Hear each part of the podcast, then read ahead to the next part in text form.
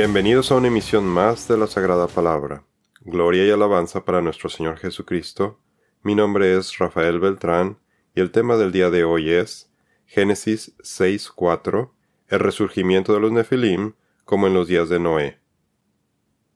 En la emisión anterior vimos que existieron gigantes o Nefilim después del diluvio que fueron llamados hombres de renombre. Existen referencias de ellos no solamente en las escrituras, sino también en los textos seculares, como por ejemplo en las mitologías antiguas de diferentes culturas, en donde elevaron a estos seres abominables a un estatus de semidioses e inclusive de dioses. Ahora veremos las profecías que nos hablan acerca del resurgimiento de los Nefilim, hablaremos acerca de la bestia, el anticristo de Apocalipsis, de eventos previos a la segunda venida de nuestro Señor Jesucristo, quien pondrá fin a todas estas transgresiones. También hablaremos acerca de la mezcla con la simiente humana de la que habla el profeta Daniel en Daniel 2, versículo 41 al 44, y la relación de todo esto con los Nefilim. Además hablaremos brevemente acerca del transhumanismo y de cómo este movimiento forma parte de la agenda del enemigo. Veremos las repercusiones que estas rebeldías tendrán en el final de los tiempos, dando cumplimiento a las profecías bíblicas. Como en los días de Noé. Como vimos en nuestra emisión de Génesis 6.2, los hijos de Dios, hombres o ángeles, parte 3, pensamos que los hijos de Dios, o Benei Ha Elohim, volverán a tratar de corromper el ADN de toda la humanidad como su último ataque a la creación de Dios, por lo que esperamos ver a los Nefilim nuevamente como cuando fueron vistos durante los días de Noé. Dice Jesús, porque como en los días de Noé, así será la venida del Hijo del Hombre. Mateo 24, 37. Algo curioso que puede observar es que la palabra genes y genética viene del griego genea, que significa raza o especie, dar a luz o engendrar. Pero esta palabra, a su vez, se construyó alrededor de la misma raíz griega de gegenes, que fue utilizada en la Septuaginta para referirse a los Nefilim por lo que el origen para la elección de la palabra genética nuevamente sugiere su objetivo final, de alterar el componente genético del ADN, en este caso para la creación de los gigantes. Es muy probable que Satanás esté detrás del origen y promoción de esta rama de la biología para la manipulación genética, la cual, desde sus inicios, va en oposición directa al mandato del Señor en Levítico 19:19 se mezclarán con la simiente humana. El libro de Daniel profetiza que la mezcla de ángeles caídos y humanos volverá a suceder. Esta profecía hace referencia al final de los tiempos, y es dada por el profeta Daniel cuando interpretó el sueño del rey Nabucodonosor, que menciona que los pies y los dedos de la estatua estarían hechos parte de hierro y parte de barro, que no se mezclan en Daniel 2 41 al 44. En esta profecía, Daniel describe diez dedos de los pies de la estatua, al hablar de reyes que se mezclarán mediante simiente humana, y que serán juzgados por Dios, quien pone fin a sus reinos para establecer el reino de Dios aquí en la tierra. Dice Daniel, lo que usted vio, los pies y los dedos, parte de barro de alfarero y parte de hierro, será un reino dividido en cuanto al hierro mezclado con barro corriente que ha visto, se mezclarán mediante simiente humana, pero no se unirán el uno con el otro, como no se mezcla el hierro con el barro. En los días de estos reyes, el Dios del cielo levantará un reino que jamás será destruido, y este reino no será entregado a otro pueblo, desmenuzará y pondrá fin a todos aquellos reinos, y él permanecerá para siempre Daniel 2, 41 a 43 al 44. ¿Quiénes son estos diez reyes? Para responder a la pregunta, recurramos a las escrituras, en donde encontramos que los diez dedos de los pies de Daniel 2, 43 son idénticos a los diez cuernos en Daniel 7, 7 y en Apocalipsis 13.1. Con estos pasajes conectamos que los diez dedos de los pies y los diez cuernos nos están hablando de diez reyes, pero cuando agregamos la información de Apocalipsis 17:12, vemos la naturaleza de estos reyes. Los diez cuernos que viste son diez reyes, que todavía no han recibido reino, pero que por una hora reciben autoridad como reyes con la bestia. Apocalipsis 17:12. Si presta atención, estos reyes están vivos en los días del apóstol Juan, porque el versículo está en tiempo presente cuando dice, son diez reyes que todavía no han recibido reino, pero van a recibir sus reinos en el futuro cuando la bestia llegue al poder. Sin embargo, han pasado ya casi dos mil años desde esta profecía. ¿Cuáles reyes humanos han estado vivos durante dos mil años? La única opción que queda es que estos reyes pertenecen al reino de las tinieblas, se trata de ángeles caídos o demonios, que estarán a cargo de reinar sobre toda la tierra dividida en diez reinos. Esto explicaría lo que nos dice Apocalipsis 12.3. Estos son los diez cuernos, reyes, que están bajo el control de Satanás. Entonces apareció otra señal en el cielo, un gran dragón rojo que tenía siete cabezas y diez cuernos, y sobre sus cabezas había siete diademas. Apocalipsis 12.3. Daniel también nos dice cómo estos demonios van a reinar en la frase se mezclarán mediante o con simiente humana.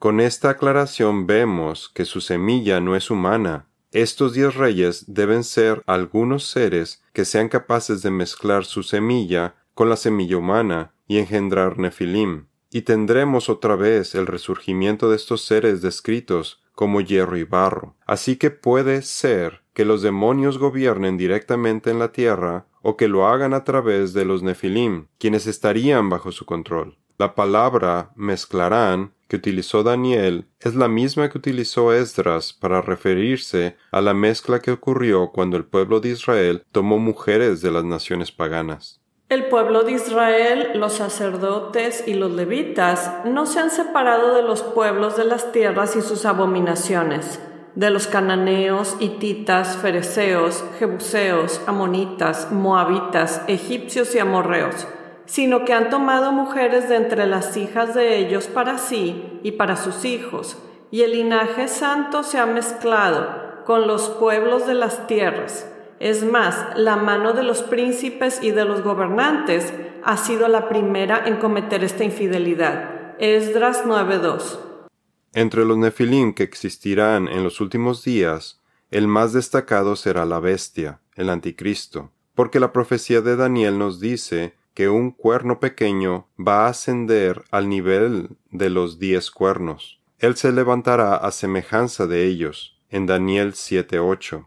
En otras palabras, el cuerno pequeño adquiere una naturaleza similar a la de los diez reyes. Se transforma de un ser humano a convertirse en un híbrido genético, algo entre Satanás y humano. Se convierte en la bestia de Daniel 8.9. Esta es otra clave que nos revela la Biblia para descubrir la conexión genética entre la bestia, el anticristo, y Satanás, o Heilel ben Shahar, su verdadero nombre en hebreo. Mientras yo contemplaba los cuernos, vi que otro cuerno, uno pequeño, surgió entre ellos, y tres de los primeros cuernos fueron arrancados delante de él. Y este cuerno tenía ojos, como los ojos de un hombre, y una boca que hablaba con mucha arrogancia. Daniel 7:8.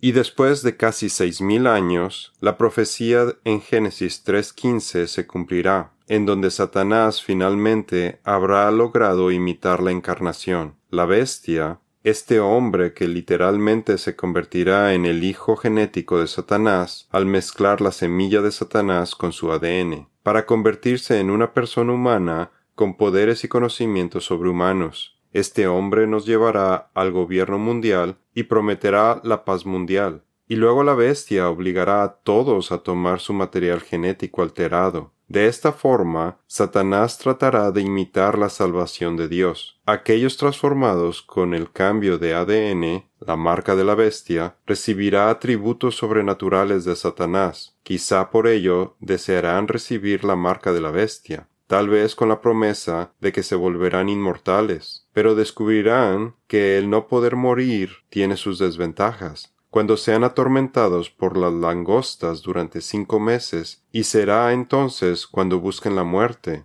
que huirá de ellos en Apocalipsis 9:6. La humanidad está siendo condicionada para aceptar la marca de la bestia, principalmente a través de filosofías como el transhumanismo. El transhumanismo. El transhumanismo es un término que fue utilizado por el biólogo evolutivo y humanista británico Julian Huxley para describir la filosofía que propone ir más allá de ser humano. Esta ideología busca mejorar la condición humana, social, cultural y tecnológicamente para que la humanidad trascienda sus limitaciones actuales. El transhumanismo busca acelerar la evolución del hombre a través de la ciencia y la tecnología para desarrollar una raza poshumana o ultrahumana capaz de evolucionar genéticamente hasta el punto de fusionar el cuerpo y la máquina. Las tres áreas de desarrollo en el transhumanismo son superinteligencia, superbienestar y superlongevidad. Superinteligencia.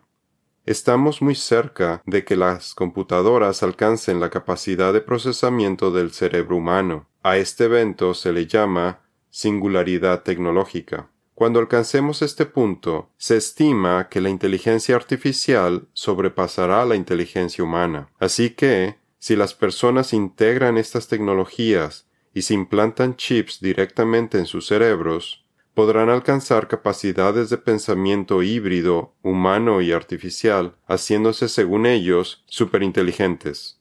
Superbienestar. El movimiento transhumanista busca mejorar al hombre a través de cambiar su código genético. Busca acabar con el sufrimiento al modificar genéticamente todos los sentimientos y emociones. Dado que, por la evolución, según ellos, nuestros cuerpos no fueron diseñados para ser felices, sino para la supervivencia, por lo que, según ellos, somos agresivos, celosos y desarrollamos ansiedad y estrés. Entonces, para corregir esto, ofrecen editar nuestros genes con tecnologías como CRISPR-Cas9 y Talent, Así supuestamente acabaríamos con nuestro sufrimiento y seríamos humanos más felices, saludables y longevos. Superlongevidad.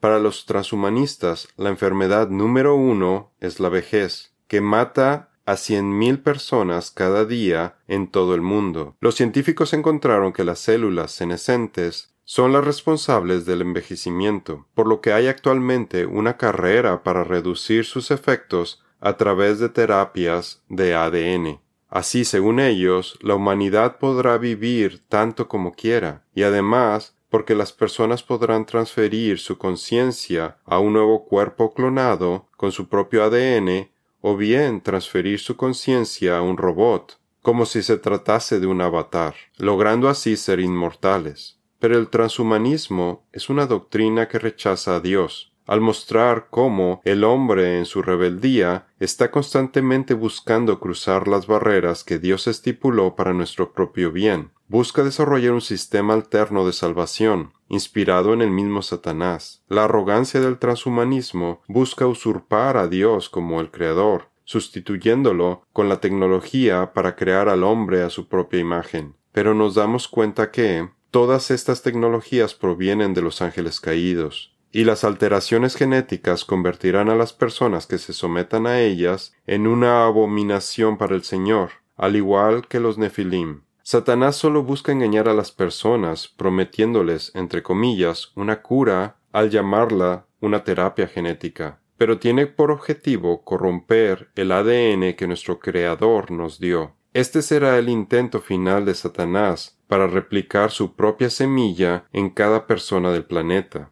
Hace poco vi la última película de Terminator, llamada Terminator Destino Oculto. En esta película resulta muy claro ver las sugerencias demoníacas que hacen de transhumanismo ya que una de las protagonistas es una humana mejorada del futuro, de forma que ella presenta fuerza sobrehumana y puede hacer muchas cosas que los humanos normales no pueden, y hasta se enfrenta con el Terminator asesino. Con películas como esta, Hollywood le está metiendo ideas a las personas para que crean que ser un humano mejorado es algo deseable. El transhumanismo continuará siendo un tema recurrente en las películas y programas de televisión, ya que están promoviendo la agenda satánica. Esto de ser un humano mejorado es la misma mentira que le dijo la serpiente a Eva en el jardín del Edén. Ella después de todo quería tener facultades que no tenía, como el conocimiento del bien y el mal, y ser una diosa. Pero al cruzar las barreras que Dios estipuló, todo a partir de ahí fue para su detrimento y el de toda su descendencia. Eva no se conformó en quedarse como estaba, quería más. Y ahorita los científicos insensatos, quienes obviamente son analfabetas bíblicos, andan experimentando en áreas claramente prohibidas por las escrituras. Quizá tengan buenas intenciones, pero los resultados serán catastróficos. En la siguiente misión veremos dos teorías acerca del origen de los demonios y su relación con los nefilim. Esto es todo por el día de hoy. Los esperamos en nuestra siguiente misión. Que Dios los bendiga.